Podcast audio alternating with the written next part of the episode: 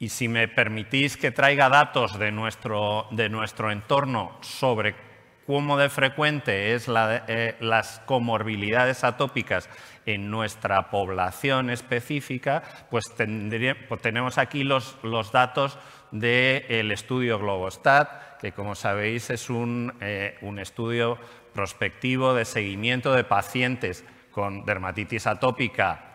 grave, porque son pacientes que han empezado dupilumab y en España solo se puede tener una dermatitis atópica grave y en la que veis que más de la mitad de los pacientes tienen alguna eh, comorbilidad atópica y que la rinitis está en más del 40% de los pacientes, que eh, el, asma igualmente está prácticamente en los mismos niveles.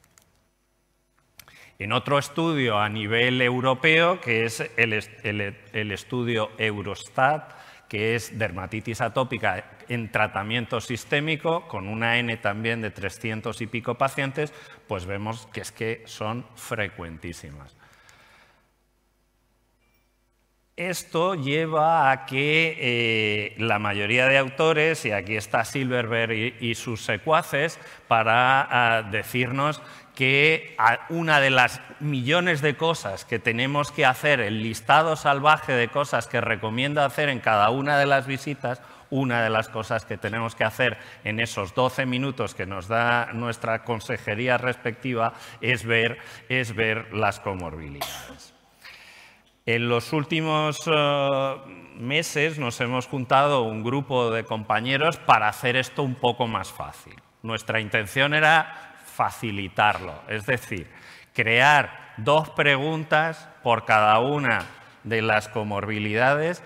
que fueran representativas de esa, de esa entidad y que nos permitieran a los que no somos neumólogos poder diagnosticar un asma o a los que no somos rinólogos eh, una rinosinusitis crónica con poliposis. Ahí están y vamos a tener la posibilidad de que eh, alguno de los expertos neumólogos o, otorrinos nos expliquen los suyos. Pero creo que son muy interesantes porque son relativamente cortas. Las otras que escribimos en el artículo eran un fárrago larguísimo y no tenía mucho sentido hacerlo.